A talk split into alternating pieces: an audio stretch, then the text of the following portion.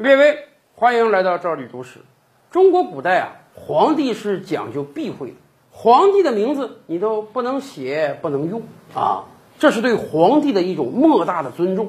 最出名的例子，南海观世音菩萨，为什么民间又叫观音，把那个“世”字给隐去了呢？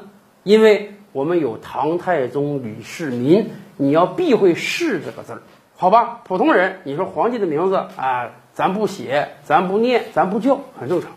问题是啊，皇帝的兄弟，很多人名字跟皇帝是相似的，因为我们中国人是讲究字辈儿的。那么怎么整？这可不就麻烦了吗？最突出的就是雍正一朝，雍正本人叫胤禛，他那帮兄弟胤俄呀、胤祀啊、胤祥啊，都是胤字辈儿的。这是满清入关之后的头一遭，哎，也就是雍正这一辈人呢。满人取了很多很像汉人的名字啊，也讲究汉人的字辈儿。你像这个康熙自己的名字啊，什么皇太极、努尔哈赤，人家都不是这样的。哎，问题来了，当雍正登基之后，就存在一个避讳的事儿。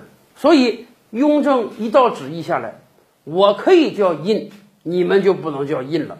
所以你们通通得改名，什么胤祀啊、胤娥呀、胤祥啊。你们只能改成叫允娥啊、允祀啊、允祥，你说这多遭罪？都个四五十岁大老爷们了，叫了一辈子胤，最后因为我兄弟当皇帝了，我得改叫允。但是没办法呀，谁让人家是皇帝，你不是皇帝呀？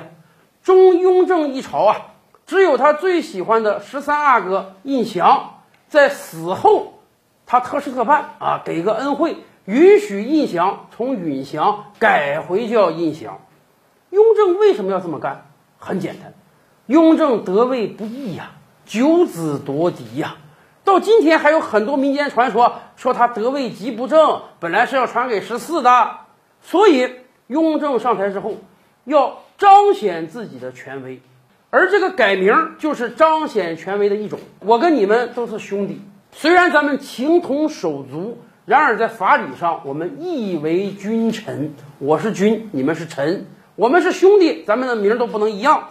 可以说啊，雍正也是想通过改名这个事儿，断了他那帮兄弟的野心。而到了乾隆朝啊，情况发生了变化。乾隆得位极正啊，虽然说雍正是秘密隶属，但是基本上朝中所有人都知道，这个大位肯定是乾隆的，没有任何人有竞争能力。所以乾隆即位之后啊，有大臣上表说：“你看，咱们是不是应该仿效前朝啊？您那些兄弟们也不能叫红了，咱给改个字儿行不行啊？”哎，乾隆怎么说？乾隆说：“哎呀，避讳这个事儿吧，心里有就可以了。我作为皇帝，知道你们尊敬我就可以了，没有必要改名。你说人家叫了十几二十年的名，因为我登基了改名，确实不好。所以乾隆说：这样吧，我这一朝啊，我就甭改名了。”啊，我我的兄弟们还可以叫红，但是呢，后世如果帝王想改名的话呢，我提俩方案。什么方案呢？第一，与其让皇帝的兄弟们改名，那么多人改名，不如皇帝自己改名得了。皇帝自己另选一个字儿啊，那个字儿以后大家就不要提了，其他的兄弟还用原来的名。所以乾隆以后啊，嘉庆、道光两朝，皇帝登基之后啊，皇帝自己改名，哎，皇帝的兄弟们省这个事儿了。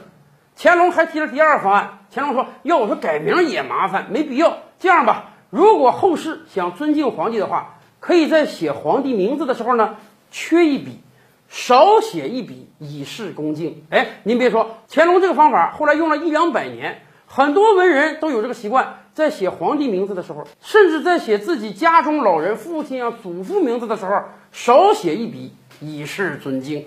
可以说。乾隆这两个方法，那都是善举哈，没有说因为皇帝一个人而连累天下。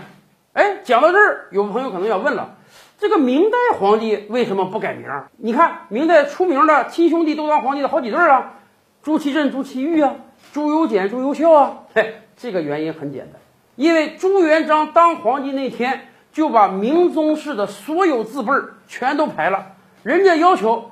后世不管谁当皇帝，我这个字辈儿你是不能变的。